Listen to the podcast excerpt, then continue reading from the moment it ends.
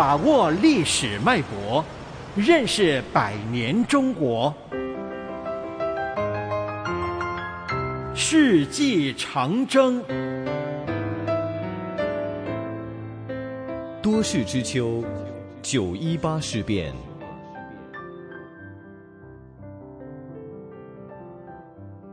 沈阳，中国东北的重工业城市，在市郊北大营附近，耸立着一块以日历牌为造型的纪念碑。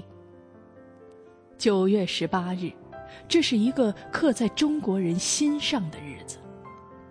近百年来，日本帝国主义一直是中国最凶恶的敌人。日俄战争后，日本并不满足在我国东北侵占的权益。一直在酝酿更大的计划。一九二七年，日本田中内阁召开东方会议，提出侵占东北的计划，声称要征服世界，必先征服支那；要征服支那，必先征服满蒙。一九二八年十月，一位叫石原莞尔的日本人，来到驻中国关东军司令部。任作战部主任。崇拜拿破仑的他，一心想成就一番事业。不久，他就参加了一次针对东北的军事侦察活动。活动结束后，由他起草的占领满蒙计划出台。在密谋对东北进行军事行动的同时，日本加紧了经济上的渗透。当时，世界各国对东北的投资总额为二十四亿日元，而日本占总数的百分之六十。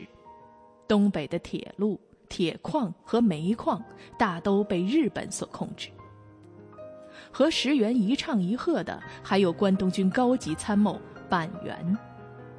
一九三一年三月，他在日本陆军士官学校讲话时叫嚣：“中国东北关系到。”日本国的命运，侵吞中国东北的计划，被提上日本关东军的议事日程。一九三一年九月十八日晚上，日本关东军的独立守备队，在柳条湖附近自行炸毁了当时由日本人经营的一段路轨，布置了一个假现场，并诬陷是中国东北军所为，以此为借口。当晚十时二十五分，日军开始向东北军驻地北大营发动进攻，同时炮击沈阳城，震惊中外的九一八事变爆发。早晨五时左右，日军完全占领了北大营。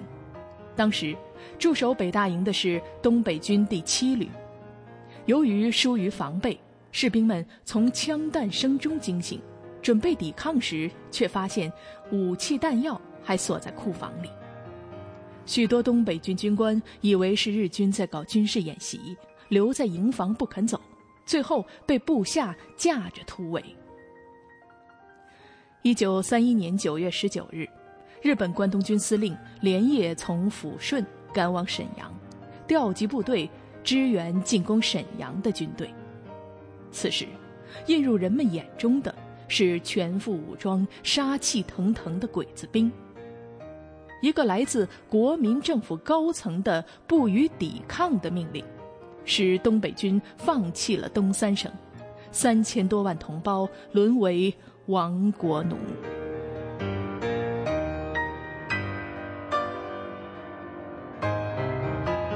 世纪长征，世纪长征系列活动筹备委员会。香港电台普通话台全力推动，教育局全力支持。